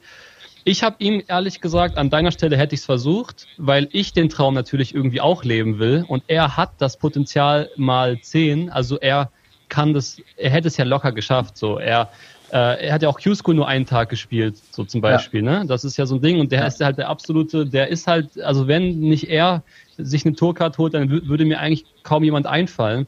Ähm, aber letztendlich hast du völlig recht. Es ist auch eine coole Art und Weise, wie er damit umgeht. Ist ein super entspannter, lieber Typ. Ich mag den total gerne. Also der ist auch, der ist ja schon eher zurückhaltend für das, was er eigentlich drauf hat. Und das ist auch mal schön zu sehen, finde ich.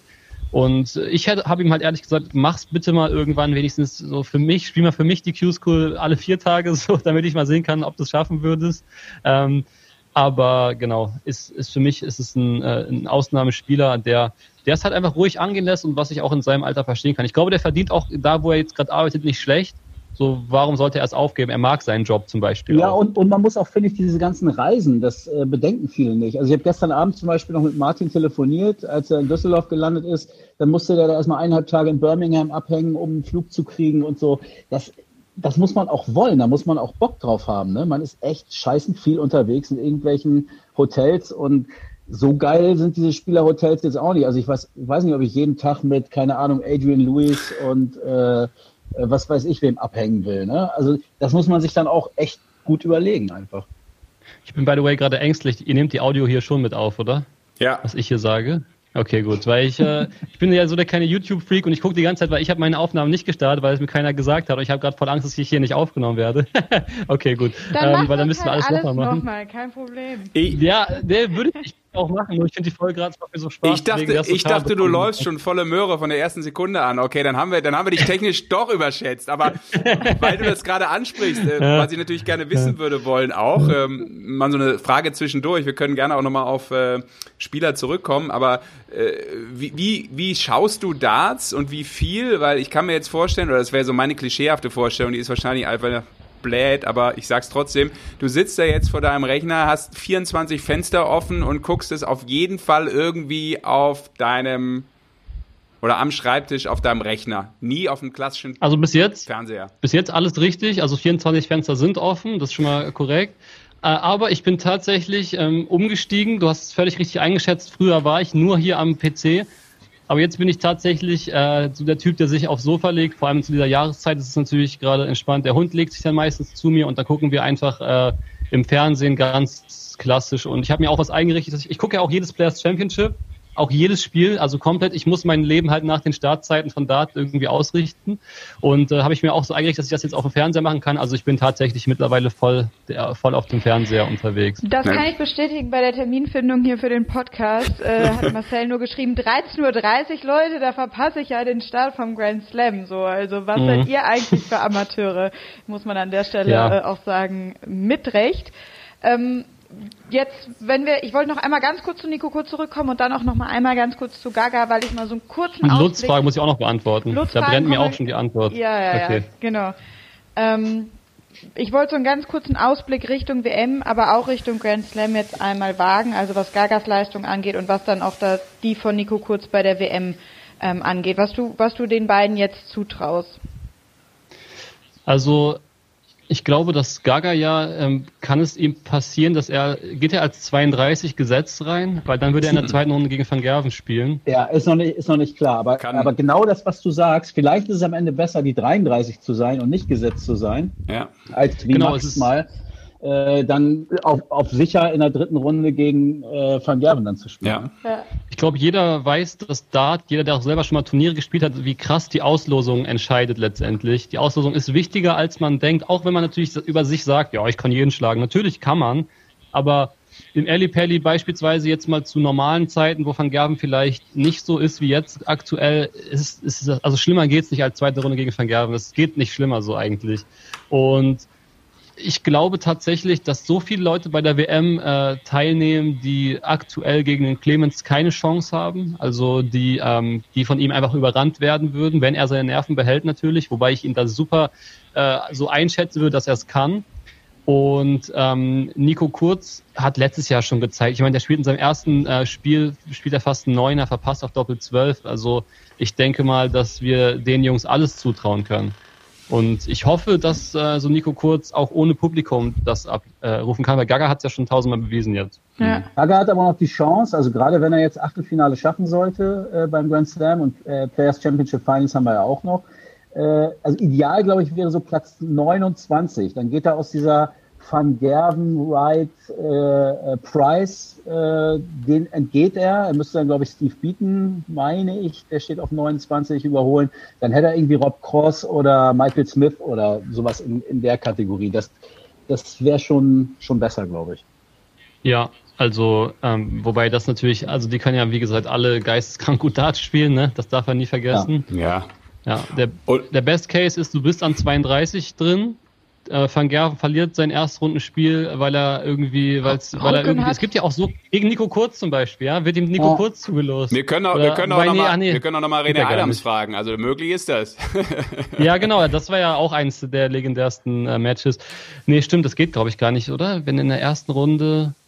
Ah doch, das würde gehen, tatsächlich, doch, genau, doch, stimmt. das geht. Das Kurz würde würde er seine erste Runde vorher spielen, Ja, dann in der genau. zweiten auf Van Gerven und in der dritten dann auf Gaga. Aber das ist jetzt hier wirklich ganz großes Wunschkonzert, was wir hier Ja, abfielen. letztes Jahr hatten wir ja auch gedacht, das muss ja passieren, dass Max gegen Clemens spielt, weil äh, man dachte, Van de Pass wird mal eben weggeräumt von Gaga. Und dass er das verloren hat, war natürlich super ärgerlich. Also das, Ja. äh, boah, da habe ich mich so geärgert zu Hause, weil ich so gern das deutsche Duell im Elli Pelli gesehen hätte.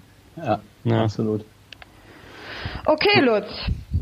Möchtest du so langsam mal ähm, deine Ach so, ja. berüchtigte Kategorie hier einläuten? Jo, ja, wir haben auch schon ein knappes Stündchen jetzt auf der Uhr, aber es, es war sehr, sehr kurzweilig und äh, sehr schön. Wir Ähm, wollen ja Marcel hier nicht ja. zu lange vom Dartschauen abhalten. Nee, Ich guck mal gerade den Ticker, wie es gerade steht nebenbei. ja, sag mal. Interessiert mich Ja, ja durchaus auch. Aber, aber die Schedule war für uns, glaube ich. Also es waren jetzt noch nicht die Ja. Mega-Kracher. Ach, die haben jetzt gerade erst angefangen. Cross gegen Pipe. Oh, das wird aber, na, da muss Cross ja mal wieder. Gucken wir mal. Ich, die Folge kommt ja am 26., ne, soweit ich mich bei euch auskenne. Bis dahin sollte es Pipe geschafft haben. Bis Das haben sollte Pipe den ersten Start geworfen haben. Auch Ja, das, das haben wir schon längst, das, das haben wir schon längst geknickt mit dem 26. Das können wir eh nie halten. Ähm, Ja, okay. äh, wir werden demnächst die Taktung ein bisschen erhöhen. Äh, sehr aber kennst du äh, Shame On, die Kategorie? Ich habe die jede Folge gehört von eurem Podcast, Alter, jede Sekunde, keine krass. Sorge. Dann nur kurz für die fand erste. ich so geil, ey, mit Dimitri und dann hat die den Namen rausgepiept und ich dachte so, Mann, ich so gerne gewusst, ey. Aber weil Dimitri ist auch einfach ein witziger Typ, so ich mag den übelst gerne. So, ja. mit dem kann man auch einfach reden. Der, der redet auch auf so eine ganz witzige Art. Nicht, nicht mal, wie er die Sachen sagt, sondern er, er sagt auch einfach lustige Sachen manchmal. Und äh, wie er das bei euch gemacht hat, fand ich auch richtig genial. So, das war ganz geil. Ja, vielleicht noch zur Erklärung für die, die die Folge mit Dimitri Vandenberg nicht gehört haben. Das kann man natürlich nachträglich auch immer noch bei Apple Podcast oder Spotify tun. Aber die kurze Zusammenfassung ist, dass die Frage war, welcher Spieler riecht am unangenehmsten oder, um es kurz zu machen, stinkt äh, auf der Tour. Und wir waren davon ausgegangen, dass er jetzt niemals einen Namen nennen würde. Er hat dann aber tatsächlich einen Namen genannt. Äh, und äh, danach gab es eine Abstimmung bei uns intern, ob wir das senden sollen, dürfen oder nicht. Und ich habe eins zu zwei verloren, glaube ich. Ne? Kann man nee, die Frau hat sich einfach ja. durchgesetzt. Ihr wart beide ja, für mich ja, weil ihr dachtet durchziehen und ich habe gedacht, komm, bevor der Podcast hier nach der ersten Folge schon den Shitstorm erlebt. Ja, ich glaub, also so war das auf Okay, ja, ich habe mich auch belehren lassen, dann ähm, haben wir dann so gemacht. Und jetzt kommen wir zu Shame On mit Marcel. Shame On ist, eine, ist ein kleines Spielchen. Äh, es geht um unverschämte Fragen. Also Fragen, die man eigentlich nicht unbedingt stellt, die ein bisschen eklig, unangenehm, un, unpassend sind oder wie auch immer. Und so nach meinem subjektiven Empfinden werden die immer ein bisschen unverschämter. Und du kannst halt jederzeit oh. äh, auch aussteigen. Ne?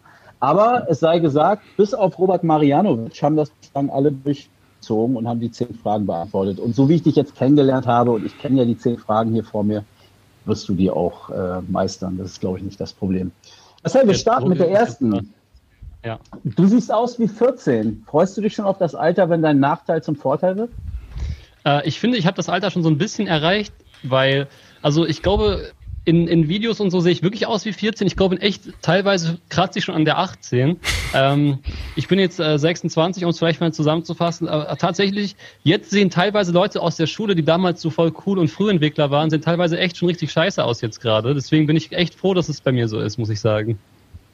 Solche alten Männer wie der Bandermann sind natürlich auch neidisch. Ne? Ich bin, nee, nee, ich bin neidisch. Auch, ich bin neidisch auf Marcel, weil ich nachgeschaut habe und im Normalfall kann Marcel immer während der Darts WM Geburtstag feiern. Also deshalb, das ist schon mal, das ist schon mal ein geiles ja, Geburtsdatum. ja. Zweite Frage: Wie geizig ist Raymond van Barneveld? Oh, wie geizig ist Raymond van Barneveld? Wie kamt ihr denn auf die Frage? Hm. Ich habe irgendein Video glaube, von dir gesehen, wo du gesagt hast, dass du, wenn du mit Barney bei der Promidats WM gespielt hättest, ihr habt ja 50.000 Euro gewonnen, Martin und du, und Martin, lieb und nett wie er ist, hat natürlich die Hälfte gegeben. Das ist wirklich ähm, jetzt, das habe ich ja selber, das habe ich ja hier im Podcast das erste Mal gehört, dass Janni darüber öffentlich gesprochen hat. Und ich fand es so geil, weil es halt tatsächlich von Martin auch wirklich jetzt, also so, so eine korrekte Aktion hat wirklich noch nie ein Mensch gemacht. Er kannte mich seit einer Woche. Das muss man sich mal vorstellen. Er hätte mir einfach nie sagen müssen. Ich wüsste es jetzt immer noch nicht. So, das ist einfach, das war so, so super lieb von ihm. Du äh, wusstest ja, gar also, nicht, dass, das, dass das Ding 50.000 wert ist? Das wusste Martin noch nicht mal. Das war das Witzige, weil die haben so wenig gedacht, dass der das Ding holt. Die haben ihm das gar nicht gesagt vorher. So und das war halt, äh, es war einfach verrückt und äh, ja, man könnte ja jetzt mal, äh, nee, das spare ich mir lieber, sonst äh, erzeuge ich da noch äh, Stress. Aber ich sag mal folgendes. Ich glaube, von bei Raymond van Barneveld hätte ich da, wäre ich da mit 0 Euro nach Hause gegangen. ja, das hast du irgendwo gesagt, das hatte ich irgendwo aufgeschnappt. Mhm. Okay, äh, dritte Frage. Dein Vorbild ist Same Koffi, die erste Darts-Influencerin. Kennt ihr euch eigentlich persönlich? Äh, ja, da, ja, witzigerweise habe ich äh, sie durch eure Folge so richtig kennengelernt und da habe ich so eine, äh, so eine kleine wütende Nachricht an euch geschrieben, die jetzt nicht ganz ernst gemeint war, habe ich so geschrieben, ja, hier, was ist die erste Dart-Influencerin, hier, was ist mit, mit Marcel? Ähm, dann haben wir uns witzigerweise eine Woche später auf dem Turnier in Köln äh, kennengelernt und wir sind jetzt tatsächlich ähm, richtig gut connected, verstehen uns super, äh, auch mit ihrem Mann. Wir haben so eine kleine WhatsApp-Gruppe und es ist natürlich schön, auf diesem wirklich sehr einsamen Gebiet jemanden dabei zu haben, der es halt auch so macht. Mhm. Also Aber 26 Stars verbindet, würde ich sagen, oder? Ja, das muss man sagen, also wirklich. Das ist äh, besser als Parship. ja, ja, nur so viel Data-Influencer haben wir tatsächlich nicht, dass wir da noch weitere irgendwie zusammenbringen könnten. Aber noch zur Erklärung, sie ist natürlich die erste Darts-Influencerin. Rin. Ähm, ja, habe ich äh, auch verstanden. Ja. Äh, natürlich wussten wir, dass es dich gibt und auch schon ein bisschen länger du da unterwegs bist. Äh, du warst aber auch nicht der Einzige, der uns darauf hingewiesen hat. Das sei auch zu deiner Ehrenrettung gesagt. So, vierte Frage. Auf einer Skala von 1 bis 26, wie geil muss man sich eigentlich selbst finden, um YouTuber zu werden? Also es gehört auf jeden Fall schon ein starker ähm, Geltungskomplex dazu. Und je, ich sage auch immer, je psychisch gesünder ich werde mit dem Alter, desto weniger Bock habe ich auch eigentlich drauf.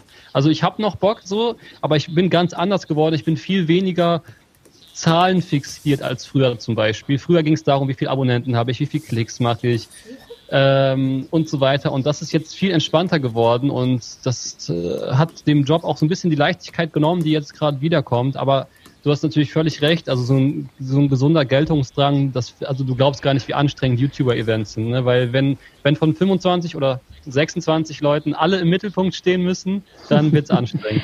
Darf ich da noch mal ganz kurz, weil das kommt mir jetzt gerade, weil ich das super interessant finde, auch eben den Punkt, den du schon genannt hattest, dass du gesagt hast, du ähm, warst am Anfang eigentlich total unsicher und hast über deine YouTube-Karriere mehr an Selbstbewusstsein getankt. Da denke ich mir aber gerade in den sozialen Netzwerken, da ist so viel Hass im Netz unterwegs. Äh, da braucht man ja eigentlich eine so dicke Haut. Ähm, mhm. Wie steckst du das denn dann weg? Gerade wenn man das Ding vielleicht startet und äh, sagt, naja, ich bin jetzt vielleicht nicht, ähm, ich habe jetzt nicht 150 Prozent Selbstbewusstsein, sondern vielleicht eher ein Ticken weniger.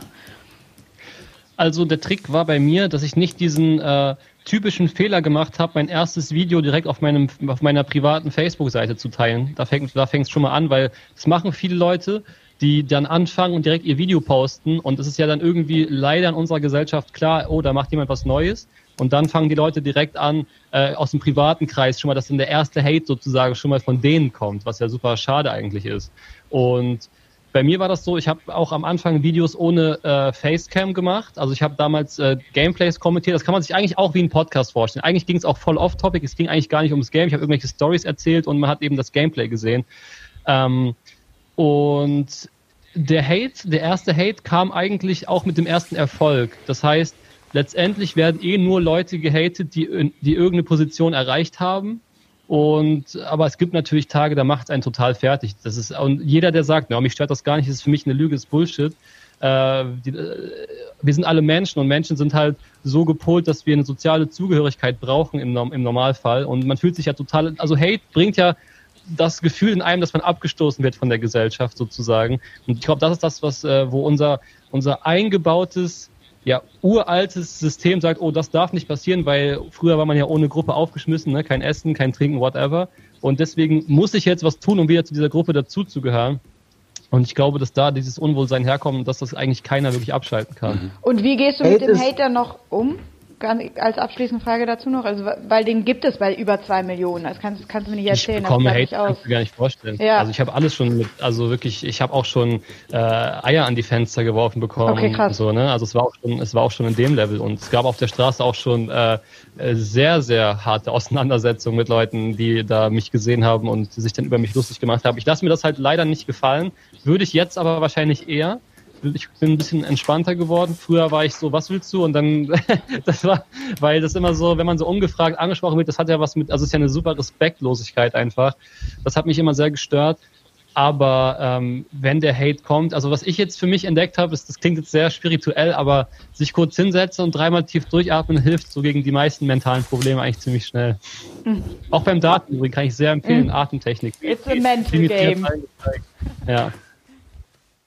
Sorry. Hate ist eine gute Überleitung. Ja, Hate ist eine super, nee, passt. Ist eine super Überleitung zur, zur äh, fünften Frage, die eine Quizfrage ist. Oh, Vervollständige oh. folgende Line. Besser rennen und zwar ziemlich schnell und weit von hier. Du hast nur doppelt so viel Abos, weil die größten Opfer Minecraft spielen. Hey. er hat sich richtig vorbereitet. Oha, jetzt werden die alten Tracks, wo ich mich als äh, so just for fun als äh, Rapper versucht habe, hier auch noch ausgepackt. Ey, krass. Ja, ist jetzt gerade ein bisschen unangenehm. Hm. Also, es hat mir total Spaß gemacht, diese, diese Musikprojekte. Und da ich nie die aktive Karriere angestrebt habe, kann ich das von mir irgendwie rechtfertigen. ich fand es auch gar nicht so schlimm. Also ähm, am Anfang dachte das ich, Das ist einer oh der schwächeren Tracks. Da hätte ich den besseren geben können. ah, okay. Aber am Anfang dachte ich so, das ist so wie wenn mein Sohn irgendwie mit seinen äh, 11-, 12-jährigen Kumpels irgendwie was aufnimmt. Aber dann nachher, also auch so von der, von der Technik her, ich fand es jetzt nicht so schlecht. Und wenn man weiß, dass du nicht jemand bist, der das professionell macht und das auch mit einer hundertprozentigen Ernsthaftigkeit, dann ist das schon irgendwie okay. So. Dankeschön. Ja, aber kannst du es kurz erklären? Du hast nur doppelt so viel Abos, weil die größten Opfer Minecraft spielen. Das heißt, äh, für unsere älteren Zuhörer übersetzt. Es gab ein Beef mit, also das war eigentlich ein Just for Fun. Wir sind eigentlich Freunde. Wir haben nur auf YouTube halt so ein bisschen auf, äh, wir haben gegenseitig uns so ein bisschen in den Videos, äh, wie man heutzutage sagt, gefrontet. Äh. Revi heißt der, ist ein, äh, ist ein richtig netter Typ und er hat halt Minecraft gemacht und ich Call of Duty und da gab es immer diese, also das sind ja verschiedene Games, die haben halt in dieser Szene konkurriert und deswegen war das quasi so eine kleine Punchline. War natürlich okay. alles nicht ernst gemeint, ist ja klar. Alles klar. Ich habe selber Minecraft äh, gespielt. Sechstens, du willst gerne auf die Tour. Kannst jetzt mal mit zwei Fliegen äh, oder kannst mal zwei Fliegen mit einer Klappe schlagen. Wem sollen wir die Tourkarte entziehen, um sie dir zu geben? Also wer nervt dich richtig ab? Boah, jetzt äh, kommt, jetzt muss ich jetzt, oh Gott, jetzt muss ich selber einen Namen sagen. Jetzt bin ich in der Dimitri-Situation, nur er hat's durchgezogen. Ähm, ja. Ja, aber äh, das kommt. Du musst ja nur sagen, als Fan, wen, wen du nicht gern siehst. Dimi muss ja sagen, wer stinkt. Also das ist ja, ja das ein, stimmt. Ein bisschen ähm, tougher. Ich glaube, es gibt ein paar Leute, die mit den Jahren so ein bisschen lustloser geworden sind, die es halt wahrscheinlich so eher so aus der ich nehme noch ein bisschen Geld mit ähm, Variante betreiben. Ich schaue mal kurz hier, ich muss es jetzt vernünftig machen. Ich gucke mal ganz kurz in die Order of Merit. Jetzt, jetzt kommt so Darren, Darren, Webster oder sowas, ne? Bei den finde ich eigentlich ganz cool, muss ich sagen. Ähm, Für mich Joe Pesci des Darts. ich, ich kenne Joe Pesci leider nicht, aber so, warte, ich nehme hier, ich nehme, keine Ahnung, Jamie Lewis, aber nur damit er äh, zwei Jahre Pause machen kann und wieder gut wird. Ja, der braucht eine Pause, das glaube ja, ich auch. Glaube ich auch. Ist nicht wirklich gut. Also quasi eine äh, karitative Tat. Man genau, hätte aber die Frage wenn man nicht besser beantworten können. Ja, ja. danke schön. Äh, ich habe auch alles gegeben, aber ich habe äh, tatsächlich auch so, äh, damit die Leute, die das jetzt hören und mich gar nicht kennen, äh, das jetzt nicht falsch verstehen. Also ich wüsste, wenn ich jetzt auf die Tour käme, dass ich halt zwei Jahre komplett zerstört werde, ohne Pause. Also ein Spiel in sechs Monaten gewinnen wäre wahrscheinlich dann schon das Ding. Aber ich glaube, was dann passieren würde, ist, dass die Entwicklung sich extrem beschleunigt. Weil man muss ja dann auf einmal, man muss, es geht ja nicht anders. Ja, uns ging's, oder mir geht's in der Frage auch weniger um dich, als vielmehr, auf ja, den du keinen Bock hast. Ne? Ähm, hat ja jeder so seine Spieler, sonst würde es ja auch keinen Spaß machen. Äh, siebte Frage. Den Skorpion erkennt man am Schwanz. Den Skorpion auch? Eher an der Nase, würde ich sagen. Scheiße. An der Nase? Ja, also bei mir war es immer so, äh, in der, Na in der Schule wurde ich schon als Spitzmaus und so bezeichnet und dieser Nasen-Running Gag, den konnte ich, weil ich habe eine relativ spitze Nase, ich zeige es mal hier im Profil, sieht man das? Ja. Ja, warte mal, warte, warte, warte, warte, ich unterbreche dich gleich, du kannst gleich dazu kommen, dann, dann ziehe ich nämlich die Frage 8 vor. Jo, verrat uns mal, wie kamst du auf dein krasses Konzept? Ach so, äh, ähm, erzählst den Leuten, dass ich mich hinter meiner Nase verstecke, war glaube ich da die. Äh, nee, schlimmer. Erzählst den Leuten, dass man sich vor meiner Nase erschreckt. Ah, so rum war es sogar. Ah, okay. Ja, genau. Es war halt so, dass ähm, ich, ich, ich bin auch, ich bin auch selber schuld, weil ich habe irgendwann mal ein Video gemacht. Da habe ich dann quasi die, die bis dato relativ wenigen Nasenkommentare habe ich halt vorgelesen und habe mich so ein bisschen darüber lustig gemacht. Und ab dem Tag könnt ihr euch vorstellen, waren dann auf einmal 50 Prozent mehr Nasenkommentare da. Und Aber was ist denn mit deiner Nase? Was weil die, ich habe hab einfach eine lange Nase, keine Ahnung. Mich, ich bin auch nicht äh, bereit, mich unter das Messer zu legen. und äh, andere YouTuber haben das dann gerne natürlich auch ein bisschen im Spaß, weil ich ja selber auch ähm, ja aus meiner Perspektive halt sehr, sehr oft damit äh, Witze mache quasi. Dann bin ich quasi da angreifbar mit meiner Nase sozusagen. Okay, also Skorpion geht dann weder über den Schwanz noch über die Nase, ist dann ein Sternzeichen wahrscheinlich. Nee, Sternzeichen bin ich Schütze. Äh, Skorpion okay. kommt von den Hannover Scorpions, weil ich damals äh, ein riesiger Eishockey-Fan war und in der Meisterschaftssaison quasi in jedem Sp äh, jedes Spiel in der TUI Arena war, weil ich ja aus der Gegend da komme.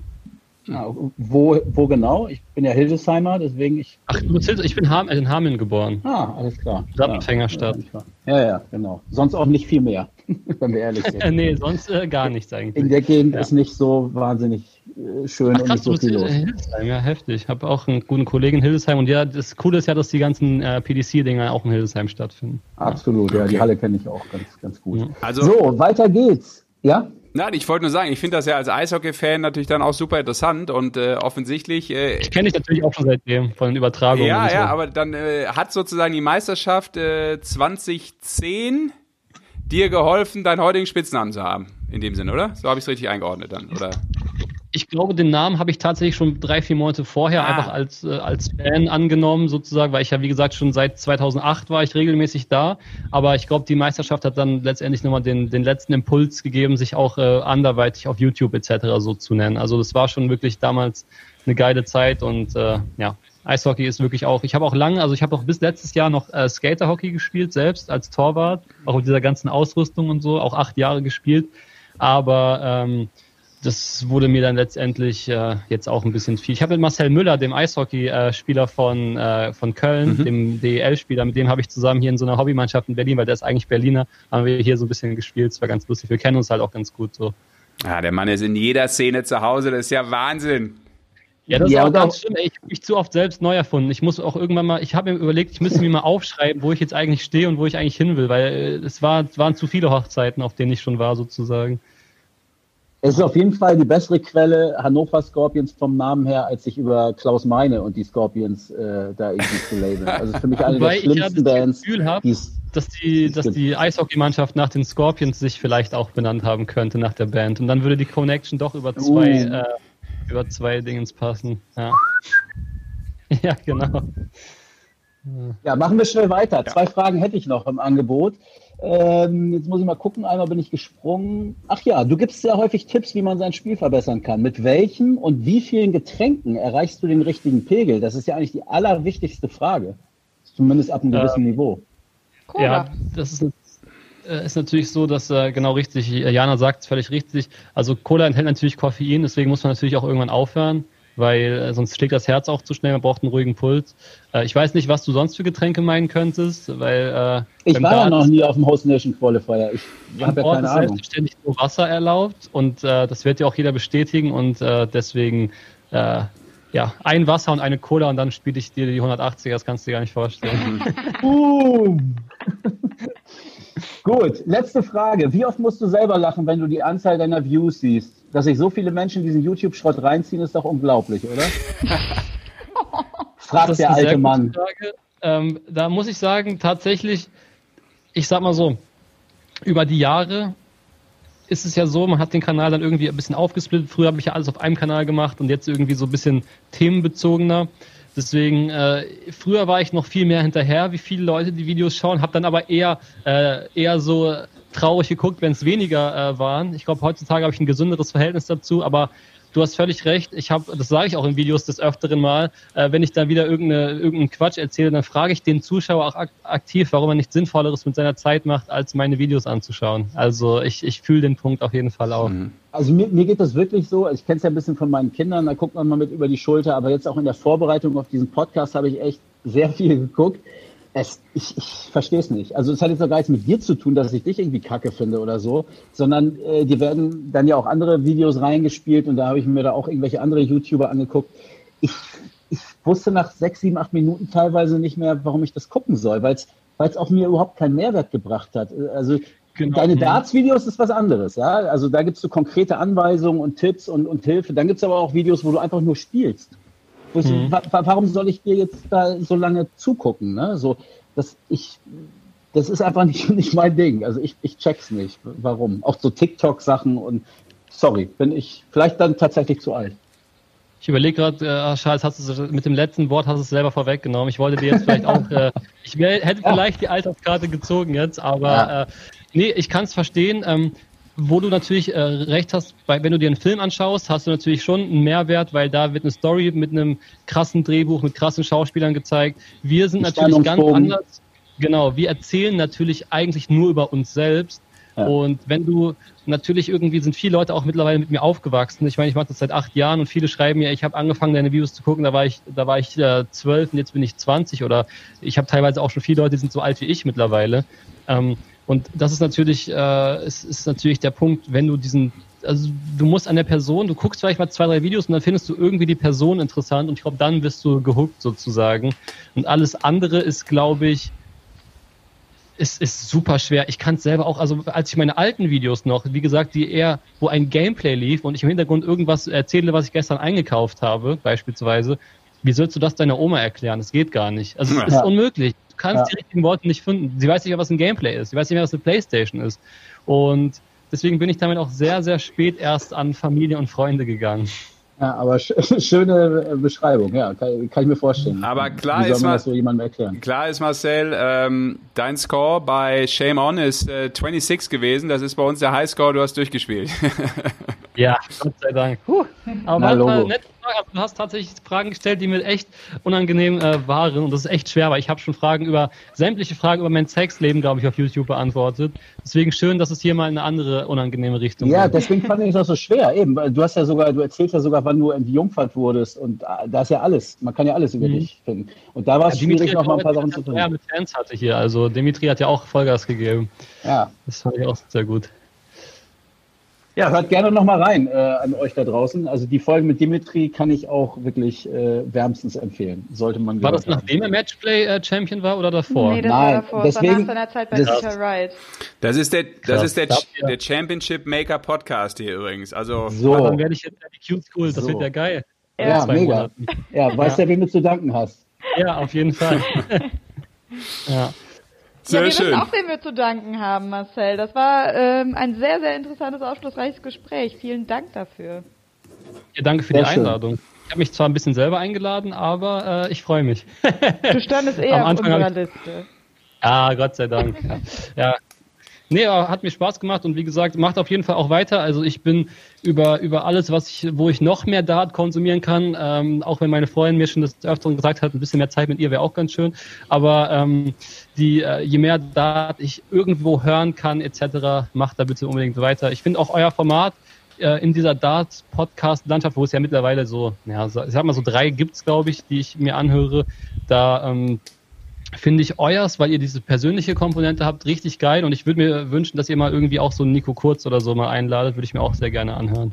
Das nehmen wir ist mit als aufgenommen. Feedback, da sind wir dran. Aber wie du gut. weißt, ist Nico ja nicht so redselig auch, ne? Ähm, Nico wird kurze, äh, kurze, logische Antworten Genau. geben.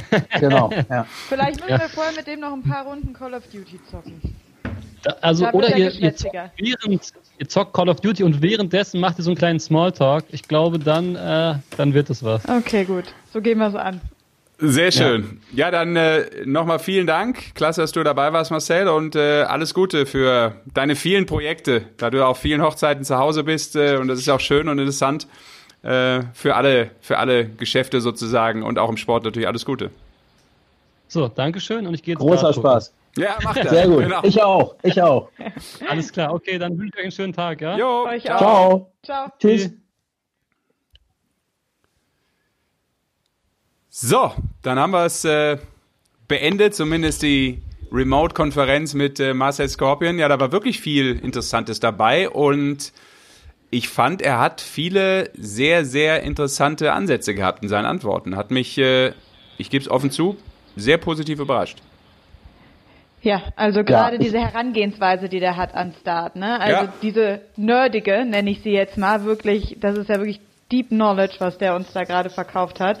Äh, auch von dieser technischen, diesen technischen Aspekt, den er mit reingebracht hat, hat mich auch überrascht. Ja. Sehr interessant. Ist gut. Ja, also ich äh, kann mich da auch nur anschließen. Ähm, bin immer noch ein bisschen geflasht. Der ist ja wirklich ganz, ganz, ganz, ganz tief drin, auf allen Ebenen. Ja. Als Spieler, als Fan, als Freund von Spielern, als Ausrüster, als Manager, als, als Trainer irgendwie so ein bisschen wissenschaftlich rangehen, äh, liest darüber, guckt alles. Ähm, wow. Ja. Ja, absolut. Äh, deshalb sagte ich das auch, äh, gerade zum Abschluss, äh, dass er da auf wirklich vielen Hochzeiten tanzt. Das meinte ich natürlich auch irgendwo positiv. Ähm, und und äh, das hätte ich so jetzt auch nicht erwartet, dass er wirklich so intensiv sich mit dieser Szene und eigentlich gefühlt mit jedem Ergebnis, was da draußen passiert, auseinandersetzt. Also ähm, das, das zeigt den wirklich ganz krassen, nerdigen Fan und äh, schön, schön zu hören, dass er da wirklich so, so intensiv diesen Sport lebt, in allen, mit allen Facetten. Und, und sympathisch auch. Also ich hatte ein Total. bisschen Angst, dass er sehr anstrengend sein könnte. Also so diese YouTuber-Leute, man hat ja meine Meinung dazu jetzt auch rausgehört, aber vielleicht bin ich einfach wirklich zu alt für den Scheiß. Aber ich äh, fand ihn auch sehr reflektiert, sehr ehrlich, äh, aber auch rhetorisch gut, ähm, auf den Punkt. Aber da Toll. muss man auch sagen, für unsympathisch werden jetzt über zwei Millionen Follower, die sich tagtäglich da irgendwie seine Videos reinziehen, auch echt äh, überraschend, sagen wir mal so. Also das habe ich eigentlich nicht erwartet. Ja, und, Ja, aber in der Welt überrascht mich gar nichts. Also muss ich ganz ehrlich sagen. Also na, und ich glaube ich auch. habe mir Videos in den letzten Tagen angeguckt, da frage ich mich, wie, wieso gucken das 800.000 oder 1,4 Millionen? Ich meine jetzt gar nicht nur Marcel, sondern auch so ein paar andere. Äh, Ja, aber das die sind, da das sind die. Stars der Neuzeit. Weißt du, früher hast du dir Bravo-Poster an die Wand geklatscht und da war Paris Hilton ein It-Girl und heute sind es halt YouTuber und Influencer, denen du halt so nahe kommen kannst. Du hast ja das Gefühl, durch Podcast, durch Videos, durch Instagram, durch Stories, äh, dass, dass du quasi die... Bei mir hing nie Paris Hilton. Aber Moment, Bei mir hing Helmut Kohl. Ja, oh, und ja, du bist wenn, wirklich alt. ganz ehrlich, wenn bei mir jetzt äh, Baywatch Pamela Anderson gehangen hätte, ja, dann hätte mir das aber nicht wehgetan. Sie hätte mir auch die Zeit nicht gekillt an meiner Wand mit dem Poster. Das hätte mir meine Zeit nicht gekillt. Das andere killt mir Zeit. Also ich finde das auch total spannend, weil ich mit der Welt auch nur begrenzt was anfangen kann. Ich verstehe sie. Ähm, aber äh, ich glaube, das ist auch einfach nicht mehr, nicht mehr meine, meine Zeit sozusagen. Also ich finde alles cool, was im Bereich nicht. Social funktioniert. Äh, bei YouTube, äh, was so Gaming anbetrifft, ähm, das finde ich wirklich krass, dass das so ein Tempo und so ein unglaublicher Markt geworden ist. Das ist ja, das ist ja irre. Aber ich bin wirklich gespannt, wo das jetzt gerade auf dieser Darts-Schiene bei ihm dann hingeht. Ne? Also wie groß der Markt da ist, um das wirklich zu konsumieren. Weil da schafft er ja, wie Lutz eben gesagt hat, wirklich einen Mehrwert, indem er dann auch Trainingstipps Ja. geben kann. Und ich glaube, er hat eine, ein ganz großes Potenzial.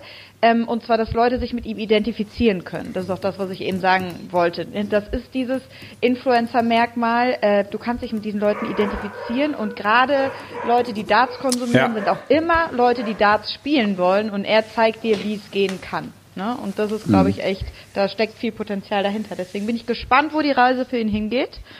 Und Mhm. unsere Reise, Jungs? Wo Ja, die, die, die ist jetzt hier zu Ende, weil äh, bei uns hat gerade an der Tür geklingelt und äh, ich glaube, ich muss den Podcast jetzt hier beenden. Zumindest äh, meine Beteiligung an diesem netten Gespräch. Ja, dann gehe ich zu meinem Sohn und lass mich mal dafür abfeiern, dass wir Marcel Scorpion äh, in unserem Podcast hatten, weil ich glaube, das weiß er noch gar nicht. Und der kennt den definitiv. Und viel Cola trinken, bevor man ans Board geht. Das habe ich auch gelernt heute. Ganz viel Cola trinken. Genau. Dementsprechend ähm, vielen Dank fürs Zuhören da draußen. Bleibt negativ und äh, alles Gute. 26 Darts, We'll be back. Danke an euch, Lutz und Jana. Negativ, den habe ich Macht ja den begriffen. ciao. Ja, ciao.